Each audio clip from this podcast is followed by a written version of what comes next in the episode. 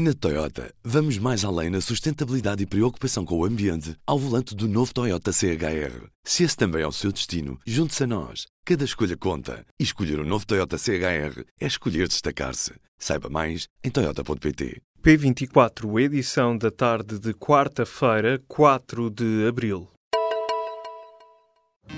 Apresentamos a nova gama de veículos híbridos plug-in. Uma tecnologia que veio para mudar o futuro.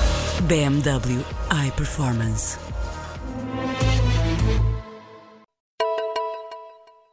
Pelo menos 14 pessoas ficaram feridas na sequência de um incêndio na Embaixada Portuguesa em Estocolmo, na Suécia. A notícia foi avançada pela Rádio Sweden e revela que no edifício onde se localiza a Embaixada também estão instalados os consulados da Tunísia e da Argentina. As autoridades avançam a hipótese de se tratar de fogo posto, mas afastam para já a possibilidade de ato terrorista. A polícia procura um homem com cerca de 50 anos que será o principal suspeito. Contactada pela Lusa, a assessora do ministro dos Negócios Estrangeiros português confirmou apenas o incêndio. Uma explosão com foguetes numa aldeia do Conselho de Penacova fez esta quarta-feira um morto e 16 feridos, três deles graves. A informação foi confirmada ao público por fonte da GNR de Coimbra. O alerta foi dado depois do meio-dia e meia, segundo o Comando Distrital de Operações de Socorro de Coimbra. Ora, o comandante da GNR local, António Simões, explicou que o incidente com o material pirotécnico aconteceu durante uma festa de aldeia, não sabendo precisar quais as circunstâncias em que isso aconteceu. Até ao momento estão confirmados mais de 90 casos de sarampo em Portugal. O balanço foi feito nesta quarta-feira pela Direção-Geral da Saúde. A DGS adiantou, no entanto, que a maior parte dos doentes já está curada.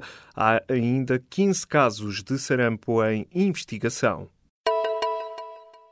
O governo só vai expulsar diplomatas russos se a União Europeia fizer o mesmo. A posição do Executivo foi transmitida aos deputados da Comissão de Defesa, Assuntos Europeus e Negócios Estrangeiros pelo ministro Augusto Santos Silva. Para o chefe da Diplomacia Nacional, alinhar com a posição de Bruxelas é o mais correto. O ministro dos Negócios Estrangeiros rejeitou ainda a acusação do PSD de quebrar consenso nacional sobre política externa. O governo e o PST estão muito próximos de chegar a um acordo que vai dar às autarquias 1.200 milhões de euros. O pacote que transfere as novas competências do Estado Central para as câmaras foi confirmado ao público pelo Ministério da Administração Interna. É precisamente Eduardo Cabrita, o responsável do Executivo pelo dossiê da descentralização.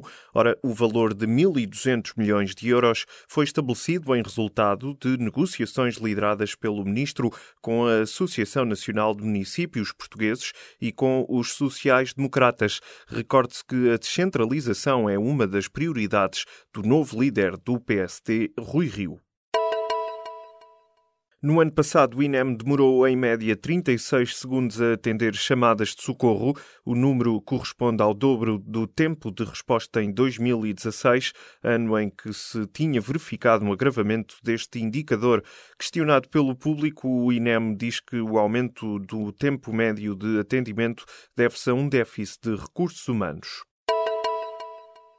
O Ministério da Educação pagou mais de 66 milhões de euros entre 2005 e 2013 só a quatro colégios privados do grupo GPS.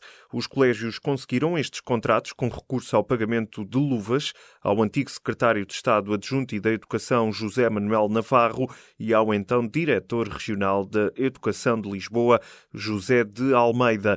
Estas informações constam de acusação deste caso, um documento com 260 68 páginas a que o público teve acesso. Ora, a acusação explica que as contrapartidas para favorecer aquele grupo terão sido pagas através de cargos remunerados que os dois decisores públicos ocuparam no grupo pouco depois de terem abandonado as funções públicas ainda em 2005. Os líderes da Turquia, Rússia e Irão apelam à calma na Síria e acusam os Estados Unidos de apoiar terroristas. Erdogan, Putin e Rouhani reuniram-se nesta quarta-feira em Ankara, onde afirmaram estar empenhados em garantir a calma no terreno. Os três líderes explicaram que vão formar zonas de desanuviamento nas zonas de combate para proteger os civis. O médio do Futebol Clube do Porto e da Seleção Nacional, Danilo Pereira, vai ser operado na quinta-feira a uma lesão grave no pé esquerdo e deverá falhar o Mundial. A informação foi divulgada em comunicado nesta quarta-feira pelos Dragões. A lesão, segundo o jornal O Jogo, deverá impedir o jogador de alinhar no próximo Campeonato do Mundo na Rússia e comprometer ainda o início da próxima época do Futebol Clube do Porto. Na Toyota, vamos mais além na sustentabilidade e preocupação com o ambiente ao volante do novo Toyota CHR. Se esse também é o seu destino, junte-se a nós. Cada escolha conta. E escolher o um novo Toyota CHR é escolher destacar-se. Saiba mais em Toyota.pt.